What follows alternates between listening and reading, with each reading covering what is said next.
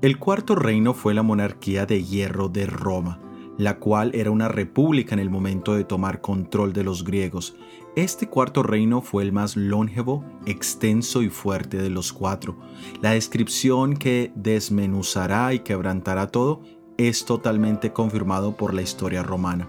Allí vemos que las conquistas eran a través de la fuerza y el miedo que infundía el poder de hierro de las legiones romanas.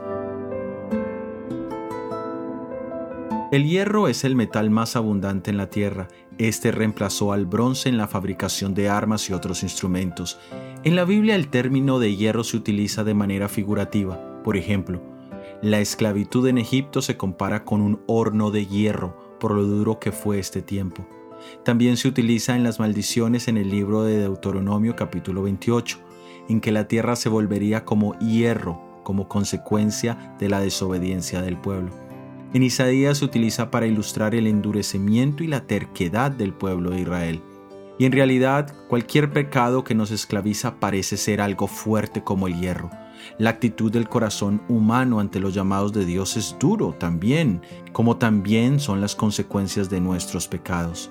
Solo el fuego del amor de Jesús en nuestras vidas puede derretir las cadenas que nos tienen atados antes que el hierro desmenuce y quebrante todo en nuestras vidas.